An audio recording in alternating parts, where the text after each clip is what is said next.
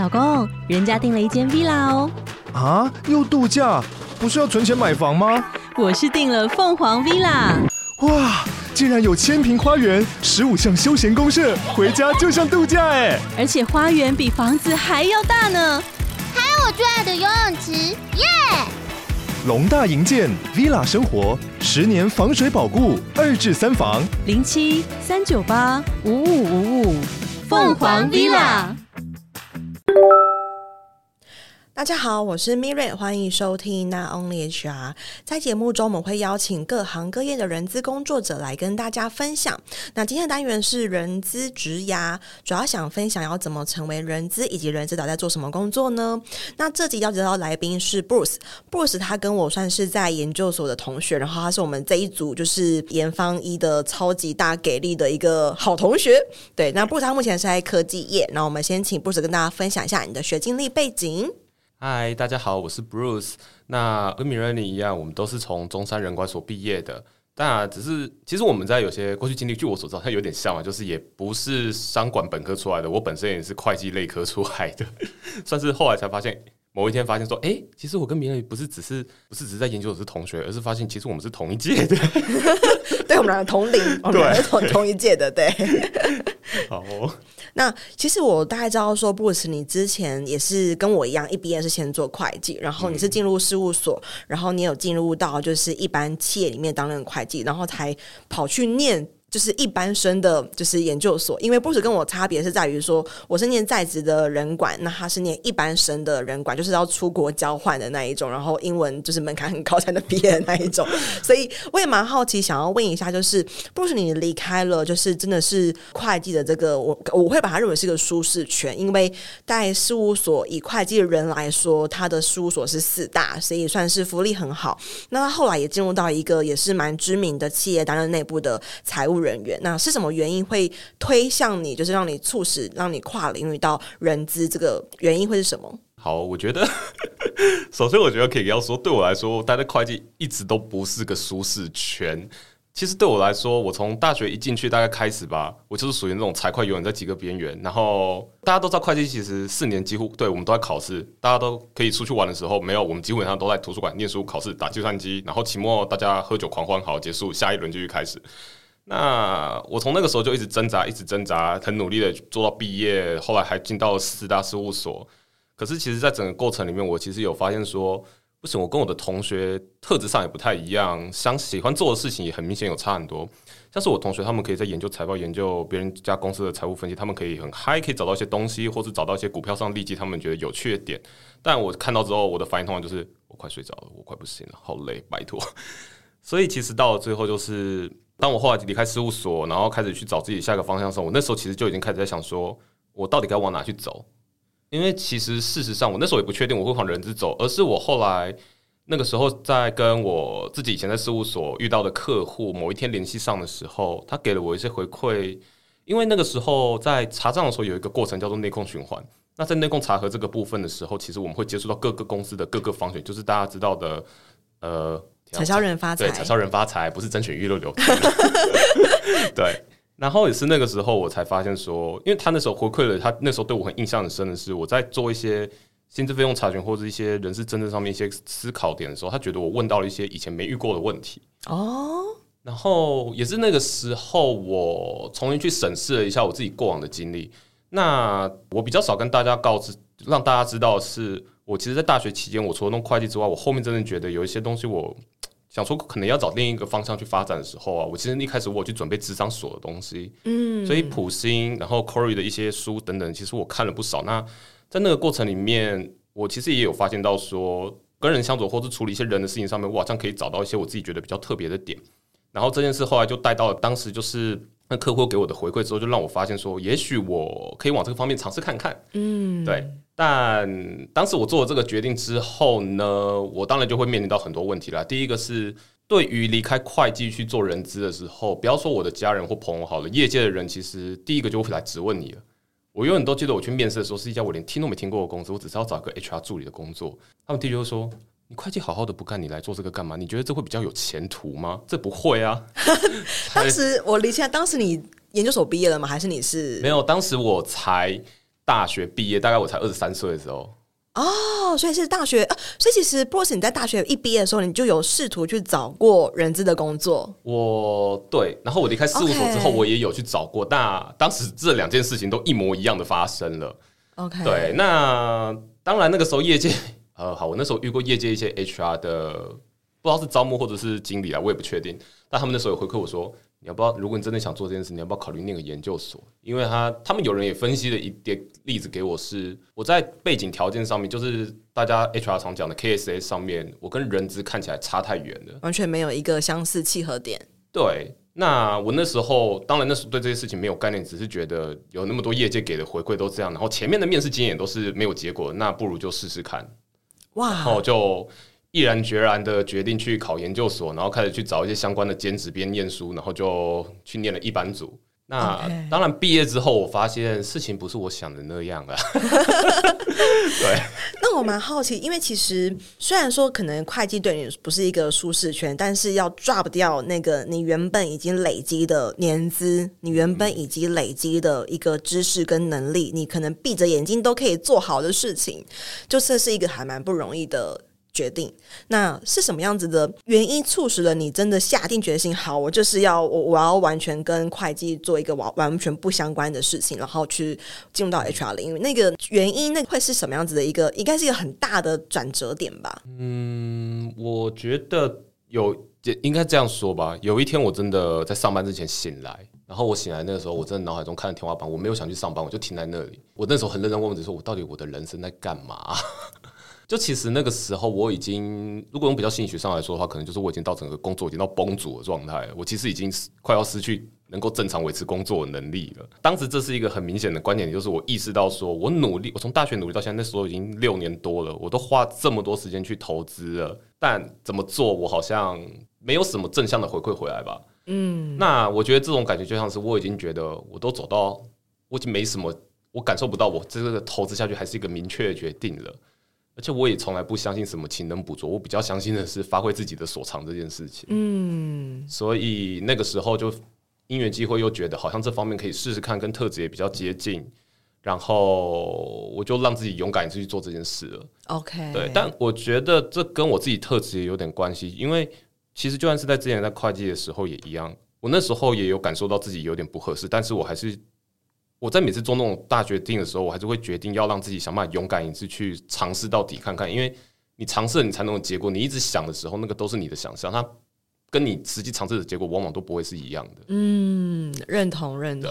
可我觉得很勇敢的是，因为因为我们是同我们是同同一届嘛，所以我因为我当初决定是我要念在职，因为当然你会很担心说你念一般生你会有一工作的空窗，嗯、所以我也蛮想了解说，Bruce，以你当时你是什么样的原因决定你要念一般生？然后一般生第一个他可能会让你的职涯空窗，第二个他可能也比较不好毕业，嗯、然后他也是相对比较困难的，所以什么样子的，就是。原因让你决定做下这个很艰难的这个方向跟决定？我觉得在当时的话，最一开始其实是我有考量过经济这个问题啦。因为其实不管在职专班，虽然说中山在职专班算是相对的经济实惠了，比起北部某几个学校是真的是这样，但是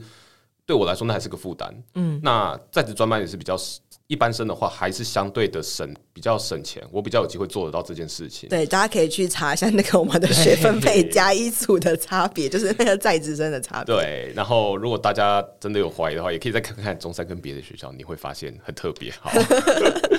但就是因为我那时候有，我觉得当我面对到那个人生那个抉择我都毕业了。我那时候遇到第一个问题就是，我的经济资源只有这么多，说我该怎么做？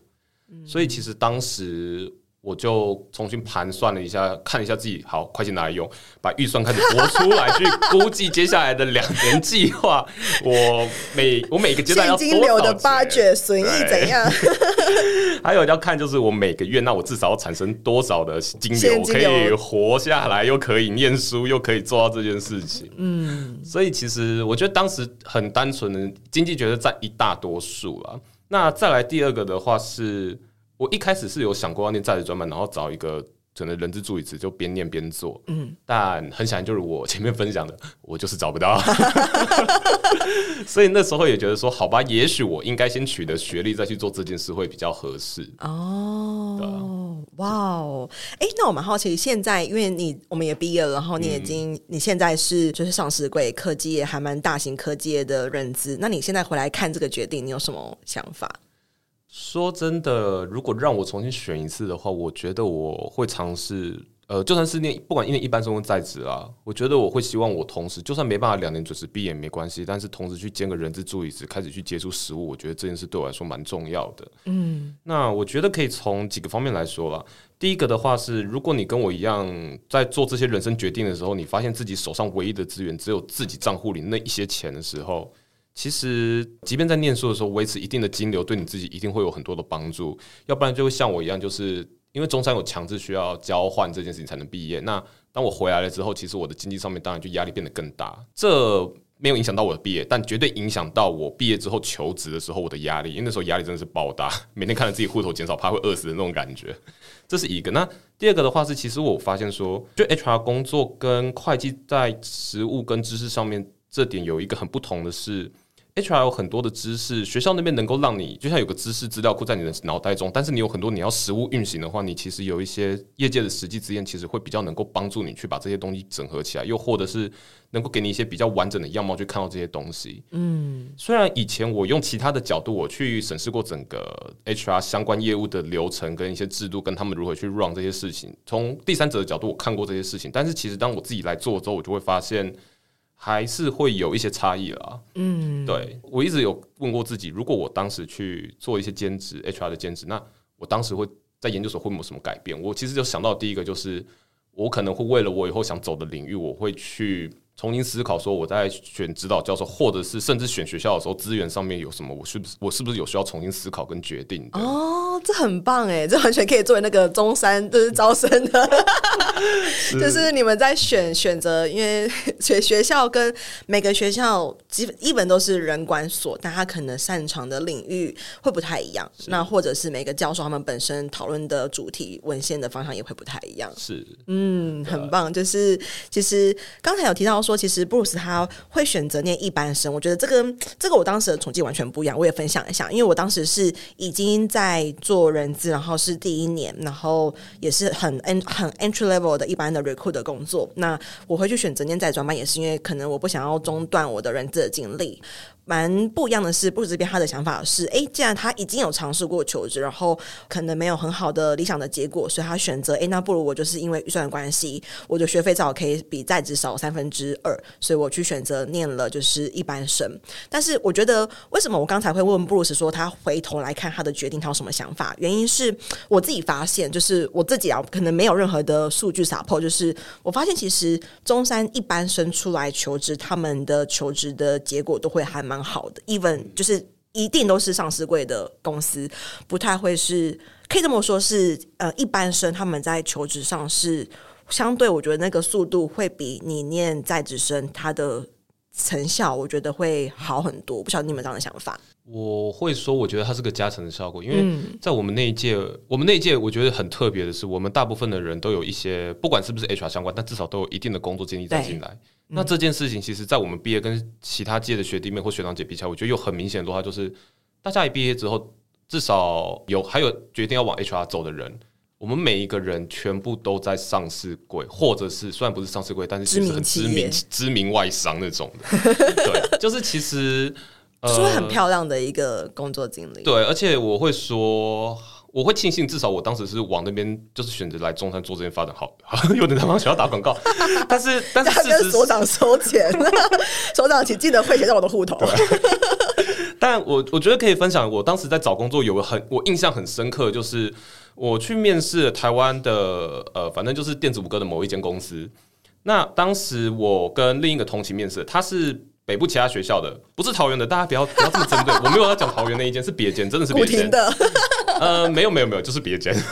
好，但当时就是他，他有工作经验一年多了，然后他去找工作的时候，他跟我一样，那一场面试结束，他就跟我一起走，然后他就一直询问了我很多，就是呃，可能薪资想要期待多少等等的啊。然后我在跟他的互动回馈之后，我就发现他们找到的企业规模，或者是毕业之后达到的薪资这件事情嘛，我会觉得跟。我必须有点残忍的说，就是我大学毕业也可以拿到那些一模一样同等的东西，所以我当时其实有点震撼，是我没有想过会差到这么的多。嗯，对，就是我觉得其实我现在回头来看，确实包含可能我我有接触到一些中山一般生出来的呃伙伴，跟或是其他学长姐学弟妹，他们真的在求职的时候，我觉得 真的是在打广告，就真的还会是蛮蛮漂亮的，就是。Even 你其实基本上四开头，我觉得是很很基本的，然后上市柜也是很基本的，然后在比较 coding 的一个人资的作业领域，我觉得也是蛮好的。所以，对我觉得这边也跟大家分享一下。但是，我觉得同时在职也没有不好，只是看你个人的选择。因为你两年的全职学生，跟你两年边上班边工作，那个 power 跟累积会是完全不太一样的。嗯，是。而且我我自己观察到的，因为自己在我的公司有遇到学长姐，那。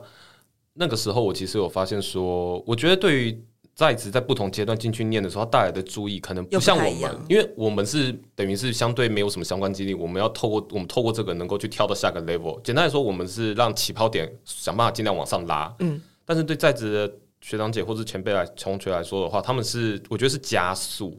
可以帮助他们去加速，不管是切换领域或者是切换产业。有些人也透过一些关系做到这件事，但。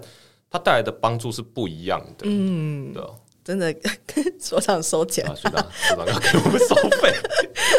好，那我们的下一题是因为 Bruce 跟我一样都是从会计转到人资领域，那我也蛮想问一下，就你自己，因为你已经有一些工作经验，然后你会转到这边，也是因为你发现你对人的沟通有一些可能不一样的一个方法跟表现。那进入到人资领域到现在，跟你的想象有哪一个部分是比较不一样的吗？到目前为止，我会觉得，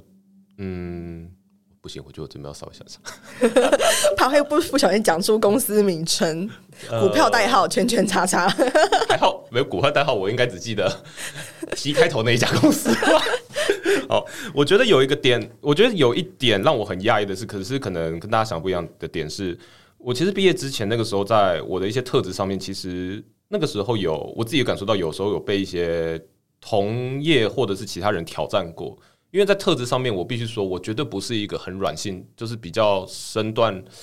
可以说身段柔软，或者是可能手腕比较软的那种 HR 的人员吧。嗯、那因为大家可能会认为说，HR 的一个特一个强大的职能就是温柔，然后有办法体贴善解人意，然后社交能力或者手腕上面可能都是蛮厉害的这件事情。那我其实一开始毕业之前，我对这件事我蛮担心的，因为我意识到说那种手腕那么强调的事情，我觉得在我自己身上也可能没有那么的擅长吧。嗯，对。然后，可是我自己有不一样的特点，是我自己有观察到的是我在处理人议题，在处理 HR 很多事情的议题上面的时候，我切的角度，我其实还是财务的角度去看这件事情的，因为我觉得这样才可以跟公司上面的一些想法会比较贴近。嗯，那也因为这样子，当我真的去实务做的时候，我才发现。其实我这样子的 HR 难道真的没市场吗？其实并不然。对，而而我反而会觉得，正是因为这样的特质，其实可以帮我去过滤掉那一些，就是可能在组织契合度上面，可能一开始也不会合的那种单位。那我后来想想，这其实不是坏事，因为。进去那些地方，我觉得我应该会更痛苦。然后我能不能马上出来也不一定，因为这毕竟就这是一份工作，不是什么你拿了可以马上说走一定就可以走的，它会对你的生活有影响。嗯，所以我会觉得这点在我毕业之前想象的 HR 是真的蛮不一样的，就是 HR 真的有各式各样的 HR，人资百百种，对，人资真的百百种，而且公司期待的样子。不见得都是一样的，对，对，因为其实可能不论是媒体塑造的形象，就是好像都人就是很很温柔，或者是对内就是一个。关心或者是什么样子一个角度，但是我自己本身也不是那种很温柔的 HR，然后我也蛮认同，其实可能都是财务出身，所以我们在看一些成效的时候，会更去往可能不论是成果或者目标这一块去做思考，或者是数字结果。那我也蛮好奇，就是因为你自己已经做了这么多年的 HR，然后在招募也已经算是变成比较资深的角度，那你比较喜欢人资工作的哪一个部分？人资工作喜欢吗？完全没有，想不出来。我觉得我，我觉得在这边的话，我不会说，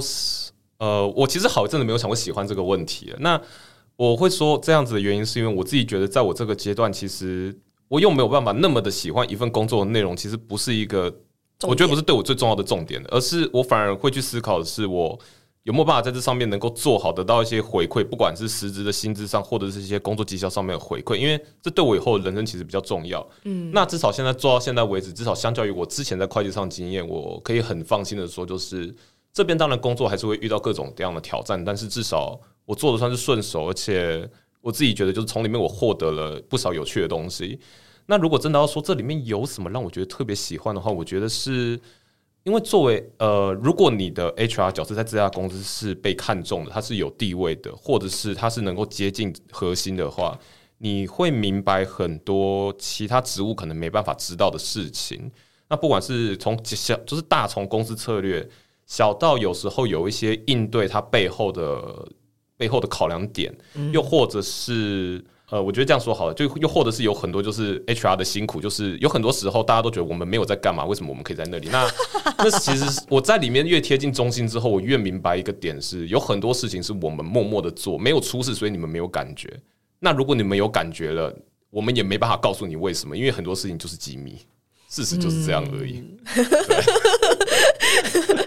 还好，我们这个 podcast 听众应该百分之九十都是人资伙伴，所以大家应该都应该都听得懂啦。对，就是人资，就是刚刚听到 Bruce 就说，他可能就他现在这个不论是生涯的一个规划，他其实不会去思考到、意识到要去思考他喜不喜欢这份工作，而是这份工作给他带来他的生活上的一个满足，有没有达到他的期望跟他的回馈的要求。嗯，对。嗯，那我想问一下，因为其实你自己也是在蛮庞大的一个集团，然后你负责的工作也是很重要的，就是第一线的人才的招募。那你认为在这个工作上，你觉得最难的一个部分会是什么？我觉得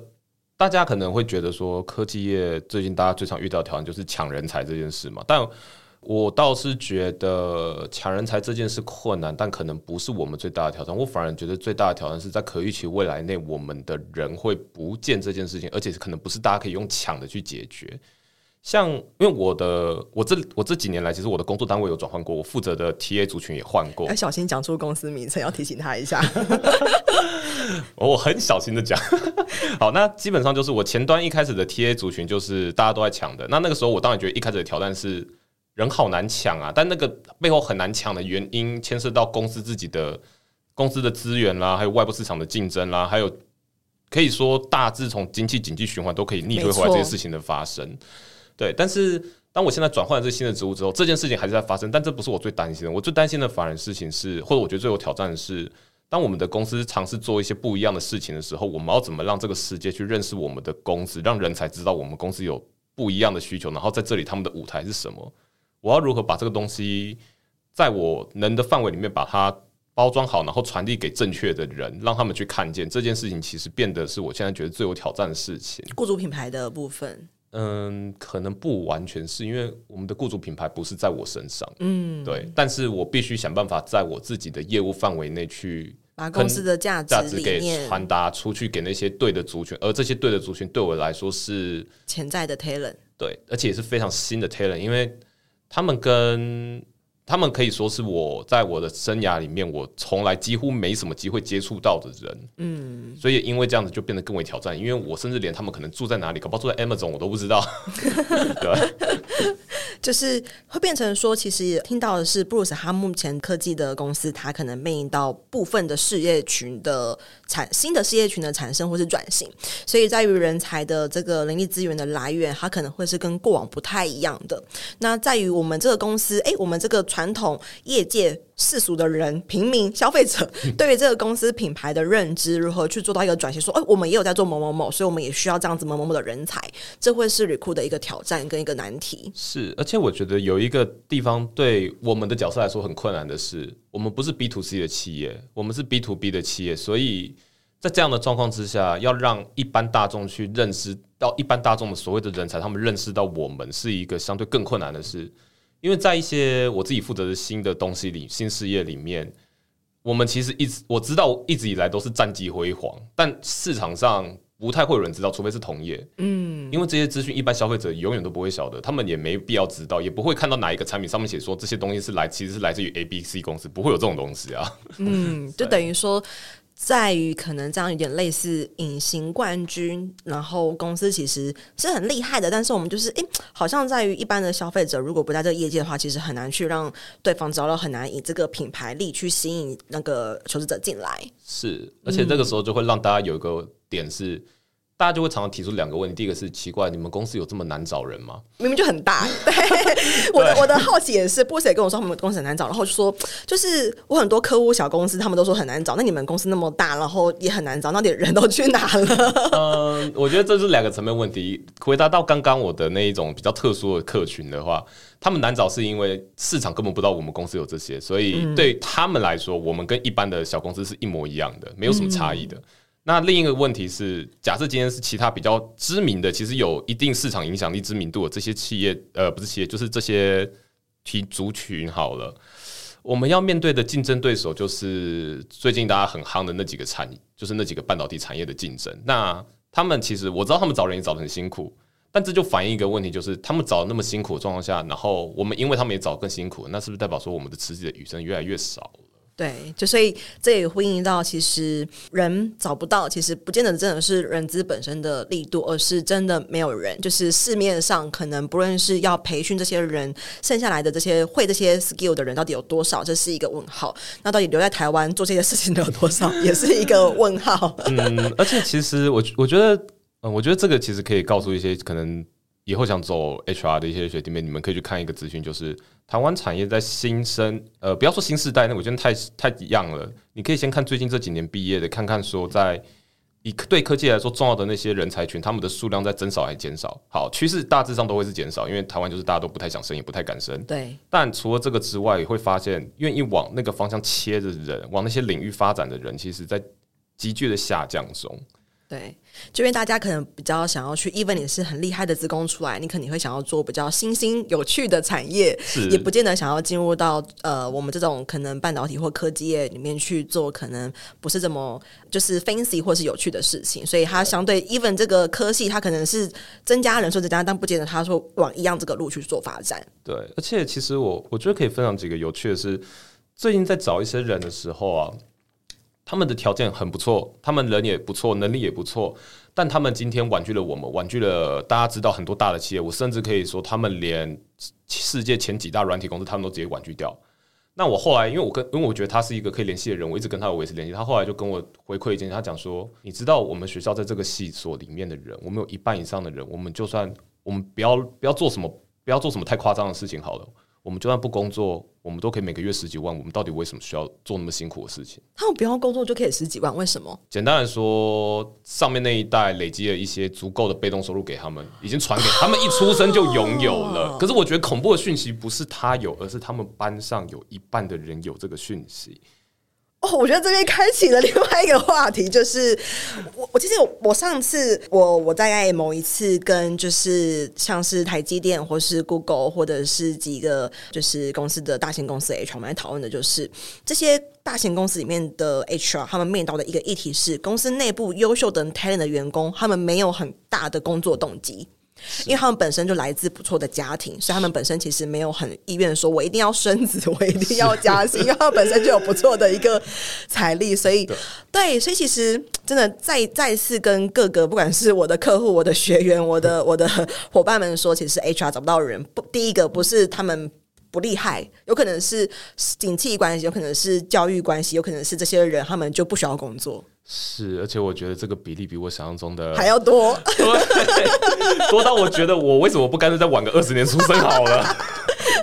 对，所以这边就是我觉得蛮很真实，就是听到一个 HR 的难处是台湾 HR 难处是人越来越少，然后愿意工作的人，就是现在大家都很提提倡的，可能要提早的做到一个财富自由或者工作自由，愿意工作的人又越来越少了。是，而且我觉得世代有在转变吧。以前我们会觉得就是这是必然的，但很多人他们可能现在会觉得我有办法三十岁四十岁说，那我为什么要投入工作？但问题是，通常三十岁四十岁可能是一家大部分的公司最主要的生产力来源。对，就是中阶干部的那个年龄层，然后他们可能就说：“哎，我可能可我就要退休喽。”对，可是我们可能需要他们。有 junior 的人需要你们，对 senior 的人还可能也要仰赖你们，但他们决定要退，你也不可能强迫他们留下来啊。嗯，就是接下来可能近十年人资会遇到另外一个问题，就是太多主管很提早退休，然后没有一个前头的人可以来去引领那些小的幼苗。算是，而且这些幼苗可能、嗯、就像刚刚回到刚刚最开始说的，本身底子够好的人，他们可能真的也不需要工作。问题是那些试图想要翻身的人，他们需要有人的时候，他们其实没有人可以带了。对，而且那也不是一个公司怎么安排教育资源就可以教育资源就能解决的，那个就是 你需要有一个学长学姐，就是这样。真的，所以想要进入人资里面的人，真的要知道人真的很多难处，不是在我们能力可以解决，而是更多的。困难的大的一个国家危机。天，好，那我这边想要问 Bruce 一个问题是，是因为我们都有做过会计，然后就是做过人资之外的工作。那就你自己来说，你觉得人资它特别的之处是什么？就是它跟嗯、呃，因为你自己也接触过不同的产销人发财嘛。嗯，那你认为人资的工作，它在整个产业上，在整个企业内，它特别的部分会是什么？呃，我觉得第一个很特别的点，这个地方可能跟会计蛮像，就是如果你从一个商业的模式里面去看它的话，人资不管人资或会计都一样，他们通常都不会是一个家公司的收一个一个能够创造盈利的单位。对，我们是成本单位。对，那成本单位的意思就是你是要被控管的单位，你的资源也会被控管等等的。所以，呃，HR 在这边，我觉得它更挑战的地方是。财务会计的东西，在你资源有限之下，但是你可以有个明确的财报数字出来，你就可以光从那个对错就知道他们的绩效到底有没有达成这件事，嗯、或者是他对公司的注意有没有产生。对。但今天拿到 HR 的职务上面来说，我们有很多东西都是不能直接量化的，因为对象都是人。那我们就算量化那个数字，可能其实还是会有一些不同的角度去解释啊。那这就会导致说，我们到底有没有办法去证明说我们做的东西是有效的，然后让大家相信我，然后让大家也认同说我们做的是有效的。一些业务的事情，那这就会变成我觉得算是很不一样的地方，因为我们有点像是试图要在告诉世界说，你们现在虽然觉得这东西虚无缥缈，但它其实是有帮助的。那这就有点像是几百年前，但就可能有人告诉大家说，大家都需要空气哦，但大家都不相信 那种感觉一样，所以它就变成一个挑战的地方。然后。你要如何去证明你做的事情是有绩效，是值得这些薪资？那这也会变成一个是有点困难的地方。嗯，所以我相信很多 HR 同业在做这些事情的时候，如果说他们能够得到上级支持，就是老板那边的支持，HR 单位的事情，这一定是大部分大部分 HR 应该都很感激的，就是很珍贵的一件事情。对，因为我自己。工作期间有遇过学长姐来问我一些招募的事情，然后我发现他们的问题就是上面根本没有资源，没有资也资源，不愿意投入资源给他们。那他们那个问题需要资源解决，所以 我只能跟他们说：你要不要考虑来我们公司？我没有说。对，所以这边 HR 工作认同就是我们都是一个成本单位，然后很难替公司赚钱，但是它是一个很重要的。单位，但老板愿不愿意去给他很多的武器，是很很难说的，就是要看每个 HR 工作者的运气。OK，那我我想了解一下，Bruce 就是那你到目前就是你也从一般生的研究所毕业了，然后也进入到蛮大型，然后一个很知名的企业里面做 recruit。那接下来你大概三到五年的职涯规划是什么样子呢？我自己有预想过，那。以现在来说的话，我其实还不是非常的确定，因为我自己在这方面有一个担忧，就是大家知道，就是 HR 的工作，如果你概要概要来分的话啦，可以大家可以简单分成三大类，可能就是招募任用类、薪酬、薪酬组织发呃薪酬组织设计架构等等。那另一个就教育训练和组织发展这件事情嘛，我自己其实也不是很确定，说招募任用这边，如果当我真的走太久的时候，我是不是没有机会碰到别的方选？嗯，因为这件事情对我来说是我以后会希望自己能碰的，因为毕竟我当时切入 HR 的时候，最一开始的那个切入点其实是跟薪酬的东西有关。嗯，如果因为这件事我现在也不确定，所以我现在其实只想了，就是以我自己来说，我现在面临到一些新的招募的一些挑战，然后都是在一些比较特别的新事业群体，然后未来也许可以帮助我就是转换一些产业等等的。那至少接下来的可能两到三年往这边把这整个。把这整个特殊事业群的东西给处理好，我觉得可能就是我现在最重要的事情了。因为我相信这些东西处理好了，对我自己本身有帮助之外，其实对组织也解决一些问题啊。这可能就是我现在暂时想到的。因为对于转换领域这件事情，我还在努力去厘清这点，因为我觉得这就是这可能会带到一个小小的问题是，我们这些当我们毕业决定做 HR 的时候，你决定往大公司、小公司，它会影响到的发展走向就会从这一刻开始。因为当你在小公司的时候，你可能会 multi-function 或者是 full function，你会什么都碰，或是身兼多职。但是当你到大公司的时候，我们切的细，但是也意味着我们想要脱离原本的 function 这件事。会相对的困难，嗯，有些公司有轮调的机制，但是呢，我觉得大家可以去观察看看了，因为大部分的轮调可能是在同一个 function 内的不同业务上面做轮调比较多，反而不是跨 function 的。那我自己看过几个跨 function 的例子，基本上都是在很特殊的条件下产生的，嗯，或者是薪酬单位的主管很好，他很愿意任用一个已经招做招募三年的人，让他换个新领域 之类的。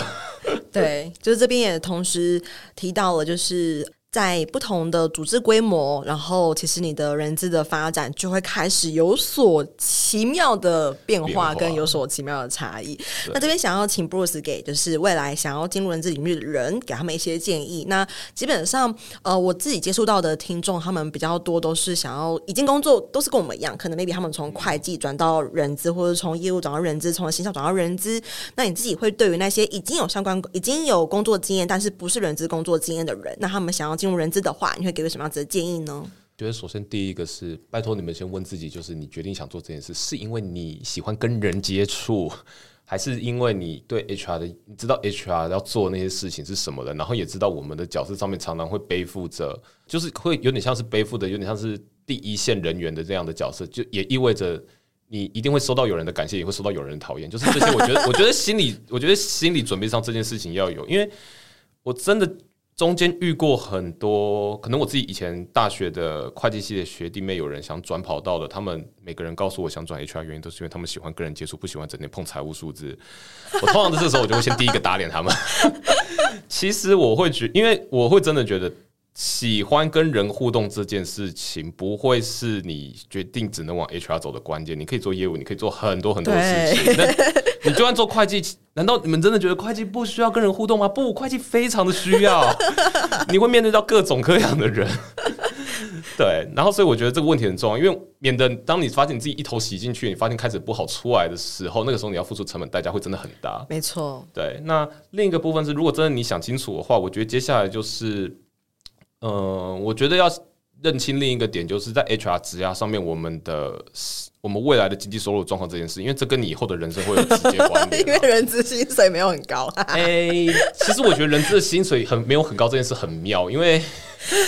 像前阵子我婆婆啦，我婆就婆婆就跟我说，她就跟我说，哎、欸，她看到新闻说，就是能够接任 CEO 的特质的人，然后应该是在就是全民新攻略看到的，然后他就就是这个选项有行销长跟人资长，那最后答案就是人资长他最能够完全兼任执行长的工作，可是这个呃题目到后面后面那个也有分享说，可是人资的工作是行销的大概三分之一还是少百分之三十吧。少百分之三十，对，就可能比如说行销，它可能是两百万年薪，哦、那人资可能比行销少百分之三十，哦、对，所以我才会就真的是因为刚才提到人资是一个成本单位，所以大多数的资源或奖金不会注入在这个单位里面。嗯、对，那可是我我其实觉得我自己现在觉得很妙的是，以前我都觉得就是 HR 的薪资结构，就像大部分的商管毕业生会遇到的那种薪资结构，就是。当你越往高薪，那个比例就像是一个 一个右尾分配一样，它就会急剧减少。但我近这一两年，我发现好像长得不完全是这样。嗯，如果你真的有心想要透过做 HR 赚大钱，我会说，你希望年薪破个三四百万以上，我真的觉得不是没机会啊，因为我真的看到有有看到有学弟妹的年薪是我两倍。哇！对，那这个因素很多啦，植物啦、产业啦，什么都是都是有在里面的。嗯，对。但我会真的说，如果你我会说要把经济列入考量，是因为你必须去评估接下来的这些生活对你的影响。因为人资的工作在不同阶段、不同位置、不同产业里面，它的变化幅度很大。那这会影响到你以后决定要。往哪个产业去累积知识发展？因为你还是先有 domain，其实我会觉得对你找到一开始的工作蛮有帮助的。嗯，那另一个部分也是你会必须要知道说你的接下来规划怎么走之后，那你可以开始去预测你大概有多少的收入可以去控制，然后你还可以去完成其他的事情。那接下来你需要进修，你需要做任何事情，可能都可以从这里为基础去做。可能是因为我自己在这边的角色，是因为就是一个我就是一个快要三十代的，我 就是快要三十代的男生嘛，所以在这边就是之后我会遇到的很多议题都会开始跟规划，都会跟生涯规划都会跟金钱啦、职业发展有关啦，因为这就是以后工作是占你大部分的人生的时候了。至少我不是那种可以三十岁就退休的人啊。最后想额外补充，因为我团队有 intern 也想要做 HR，然后我就在帮他看职缺，然后就发现哇塞，现在的职缺人资的薪水真的是没有很，真的是没有很高哎、就是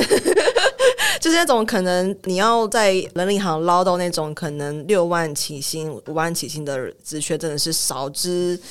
又少，对，嗯、所以这边我要补充，我觉得人这个工作，它当然还是有可能会到三四百万，但是可能以全台湾来说，我觉得那个应该不会到十 percent。然后你可能必须要成为很顶尖的 HR，才有办法拿到那个数字。就我对，还是要给大家一点比较落地的、嗯、落地的想法。好，那我觉得这一非常感谢 Bruce 跟我们分享了很多，然后这边也帮